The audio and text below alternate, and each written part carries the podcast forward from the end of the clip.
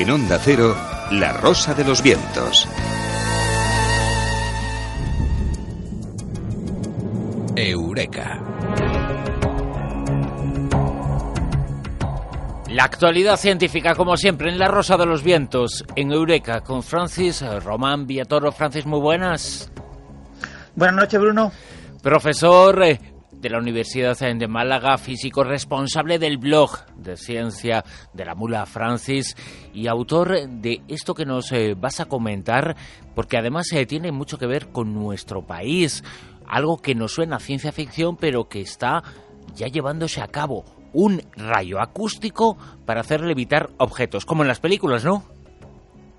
Exactamente, muchas películas como Star Wars o Star Trek aparecen en rayos tractores capaces de eh, capturar una nave, atraerla, alejarla en función de las necesidades pues del enemigo o de las fuerzas eh, amigas. El rayo tractor es una tecnología que realmente ha fascinado a los científicos e ingenieros eh, durante décadas. En la ciencia ficción, los rayos tractores funcionan en el vacío del espacio interestelar y logran, sobre todo, básicamente pensamos que en función de ondas electromagnéticas, como la luz, atraer y alejar objetos. El problema que tienen este tipo de rayos tractores es que la energía de las ondas electromagnéticas depende de su color, de su frecuencia. En la luz visible, que nuestros ojos pueden ver, es una luz poco energética, mucho menos energética que la luz de los rayos ultravioleta o de los rayos X. E incluso nos podemos eh, preguntar eh, si además de objetos llegará el momento, llegará el día en que se pueda hacer levitar a una persona. Todavía no es posible hacer levitar a una persona usando un rayo tractor acústico. El gran problema por un lado, es que la longitud de onda del sonido tiene que ser más grande que la persona, es decir, tiene que ser de varios metros. Esto requiere frecuencias inferiores a los 100 hercios, lo que normalmente se llaman infrasonidos. Y por otro lado, la potencia acústica realmente tiene que ser enorme para compensar el peso de una persona en contra de la fuerza de la gravedad. En laboratorios hoy en día se puede hacer levitar pequeños objetos de unos pocos gramos de peso usando potencias acústicas superiores a unos 150 decibelios. Para levitar una persona, estas potencias acústicas, las potencias acústicas necesarias, provocarían casi con toda seguridad daños irreparables en el oído y en el propio cuerpo de la persona. Pero para levitar objetos pequeños, como insectos, lo podemos hacer. Estos sistemas de levitación acústica que se desarrollan en el laboratorio son muy interesantes porque tienen muchas aplicaciones. Por ejemplo, nos permiten emular aquí en la superficie de la Tierra y a bajo coste un entorno de microgravedad similar al que hay, por ejemplo, en la Estación Espacial Internacional. Esta semana ha sido noticia un joven investigador español, Asier Marzo, de la Universidad Pública de Navarra, que es el autor principal de un estudio en el que colaboran también científicos británicos, que ha desarrollado un rayo tractor sónico capaz de levantar y manipular pequeños objetos. Estas pinzas acústicas que usan ondas de ultrasonidos, son frecuencias más allá de lo que puede oír el oído humano, son lanzadas desde 64 pequeños altavoces y permiten atrapar, levantar, mover pequeños objetos como pequeñas bolitas de plástico de menos de un milímetro de diámetro. La ventaja de los ultrasonidos es que se pueden propagar por el aire, por el agua e incluso por tejidos vivos, lo que permite hacer levitar objetos de diferentes tamaños en diferentes materiales, objetos como pequeñas gotas de líquido o como incluso células vivas. Estos sistemas acústicos permiten manipular objetos sin necesidad de tocarlos, sin contaminarlos. Ya existían pinzas acústicas, pero en sistemas formados por trampas que envuelven completamente al objeto por todos lados, con emisores de ultrasonidos. El nuevo sistema es un rayo tractor eh, como imaginamos en las películas de ciencia ficción, que atrapa y manipula los objetos, pero incidiendo el sonido sobre el objeto solamente en la dirección frontal, sin necesidad de que haya eh, que envolver el objeto por todos lados. Incluso puede pensarse hemos hablado de aplicaciones que pueden ser eh, muy visibles, eh, muy cinematográficas, pero es que las aplicaciones que puede tener este hallazgo, este avance, pueden ser muy grandes a todos los niveles. Sí, de hecho, este nuevo estudio, entre los firmantes del artículo técnico, hay eh, investigadores de una compañía, Ultra Que es una spin-off que nació en el año 2013 en la Universidad de Bristol, en Gran Bretaña, y quiere desarrollar tecnologías ápticas, es decir, tecnologías de la interacción entre humanos, y máquinas a través del tacto. Se espera que el nuevo sistema sea el prototipo de futuros dispositivos comerciales de micromanipulación de objetos que explote a nivel comercial esta compañía Ultra Haptics. El nuevo rayo tractor sónico, que se ha publicado en la revista científica Nature Communications, promete un gran número de aplicaciones como el transporte y la manipulación de objetos delicados para su ensamblaje en líneas de producción industriales. Las pinzas acústicas evitan el contacto directo con el contacto físico directo con el objeto, con lo que evitan muchos daños en objetos muy delicados. También se piensa en aplicaciones biomédicas.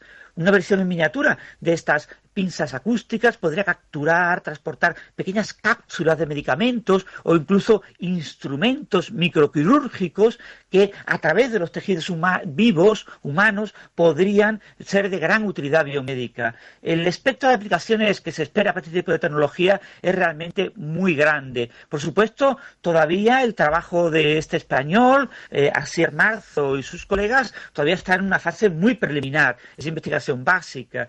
El desarrollo futuro requerirán varios años, pero ya hay varios estudios en curso para el manejo de este tipo de objetos, de la micromanipulación de pequeños objetos en aplicaciones biomédicas y en aplicaciones en un entorno eh, industrial donde hay que simular entornos de microgravedad y la nueva tecnología permite una manipulación en tres dimensiones bastante mm, precisa, permite rotar los objetos, moverlos hacia arriba, hacia abajo, en plano. Realmente las aplicaciones industriales futuras pueden ser muy, muy eh, prometedoras uno puede pensar o recordar, porque ¿quién no ha vivido esa experiencia en un lugar, en un concierto, en, eh, en cualquier lado, en un bar? La música suena muy fuerte y parece que la sentimos en el pecho. Un poquito es, es eso, el sonido puede atraparnos, eh, puede engullirnos. Ese es el fundamento de lo que se está haciendo en la actualidad. Básicamente sí. En, principio, las tecnologías hasta ahora que se habían desarrollado, llamadas pinzas acústicas, eran básicamente la idea de atrapar el objeto emitiendo ondas sonoras desde diferentes direcciones. No solo en un sentido, digamos, en el sentido de adelante, sino también por atrás, por los lados, para manipular, como atrapar el objeto con el sonido y poder manipularlo y hacer cosas con ellas. Este tipo de tecnología nació en su formulación matemática en trabajos de un físico ruso a principios de la década de los 1960 llamado Lev Gorkov. Eh, sus ideas eh, dieron lugar a las primeras pinzas ópticas que desarrolló un físico estadounidense, eh, Arthur Askin, a principios de la década de los 1970. Este tipo de sistemas ópticos permitían manipular objetos microscópicos, pequeños objetos como células, para que, por ejemplo, en un microscopio pudiéramos verlo de manera más adecuada. Las primeras pinzas acústicas que utilizan el sonido para manipular objetos se desarrollaron en la década de los 1980. Estos sistemas de, pinzas en realidad no son rayos tractores, sino que tienen que atrapar al objeto, tienen que encajonar al objeto. Hay un emisor de ondas acústicas que está como en la base de esta trampa para el objeto, pero además tiene que haber un reflector que esté encima del objeto que refleje estas ondas acústicas y que genere como una onda estacionaria que atrapa al objeto. Eh, eh, estas cajas acústicas tienen el inconveniente de que en muchas ocasiones, pues obviamente eh, necesitamos eh, encerrar al objeto. En el año 2006, con este tipo de trampas acústicas, usando ultrasonidos a unos 17 kilohercios, que son cercanos a la máxima frecuencia que puede oír una persona, con longitudes de onda de unos 20 milímetros, se logró atopar a pequeños animales vivos, a hormigas, carabajos, se les puso a levitar en el aire durante del orden de media hora. Y estos animales volvieron, eh, una vez que fueron atrapados, se devolvieron a la tierra y se vio que se comportaban aparentemente como si no hubieran sufrido ningún tipo de daño. Sin embargo, este tipo de, de trampas acústicas no son los rayos tractores que vemos en las películas de ciencia ficción. Un rayo tractor debe de enviar las señales acústicas solamente digamos, hacia adelante, en una única dirección. Para ello hay que colocar varios micrófonos que emitan ondas con cierto ángulo. Algo parecido a unas pinzas o a los dedos de la mano para tapar un objeto. Tiene que haber como varias señales acústicas que se concentren en un cierto punto y que con cierto ángulo logren como atrapar al objeto sin necesidad de que haya ondas acústicas a ambos lados, encima y debajo del objeto. Este trabajo que ha publicado, entre otros autores, el autor principal, el español Asier Marzo, de la Universidad Pública de Navarra, ha logrado algo que hasta ahora no se había podido lograr, que es manipular como un rayo tractor acústico, manipular objetos, ponerlos a levitar eh, en contra de la gravedad, rotarlos y manipularlos con una gran cantidad de grados de libertad que hasta ahora era prácticamente imposible sin utilizar este tipo de trampas que atraparan al objeto en todas direcciones pero ya existían algunas eh, pinzas acústicas. Lo que ocurre es que este eh, desarrollo además eh, de novedoso, es eh, mucho más importante que los anteriores. ¿En qué se diferencia a ellos? Básicamente la técnica que se ha utilizado es una técnica holográfica. Es una técnica parecida a la técnica que se utiliza en óptica para crear hologramas. Ya estamos acostumbrados a ver, yo que sé, en tarjetas de crédito, en muchos lugares, pequeños hologramas. Bien, pues este tipo de tecnología se ha aplicado en el campo acústico para desarrollar un control muy fino, muy detallado del sonido. ese campo acústico permite como rodear al objeto, aunque se proyecte desde la dirección de delante, y permite eh, manipular ese objeto y hacer cosas que hasta ahora parecía bastante difícil eh, lograrlo. Se han desarrollado básicamente en este nuevo trabajo tres sistemas.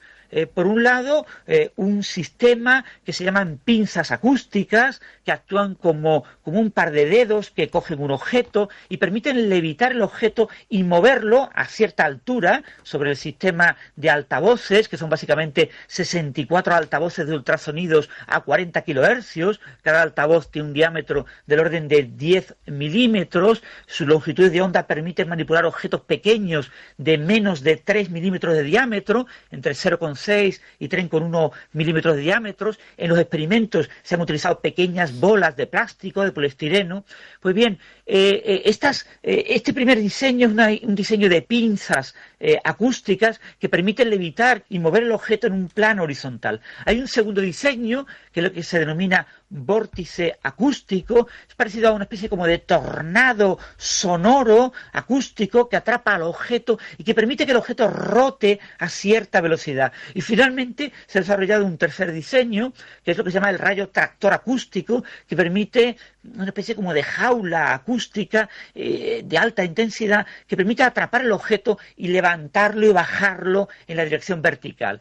Combinando los tres sistemas, esto es algo posible, combinar los tres sistemas, se consigue un, un, control en tres dimensiones de todos los grados de libertad posibles de un objeto obviamente estamos hablando de un objeto pequeño y realmente la manipulación, el grado de detalle que se puede manipular el objeto es mucho más allá de lo que hasta ahora se había logrado. Realmente es apasionante que con sistemas acústicos podemos haber llegado a este extremo de control de un objeto que levita en el aire. Y lo más interesante, obviamente, y lo más apasionante para nosotros es que es un resultado liderado por investigadores españoles. La ciencia española, sin lugar a dudas, no deja de sorprendernos a todos y nos hacemos eco de ella, de sus avances y de este en concreto esta noche en Eureka. Con Francis Román Viatoro, muchísimas gracias.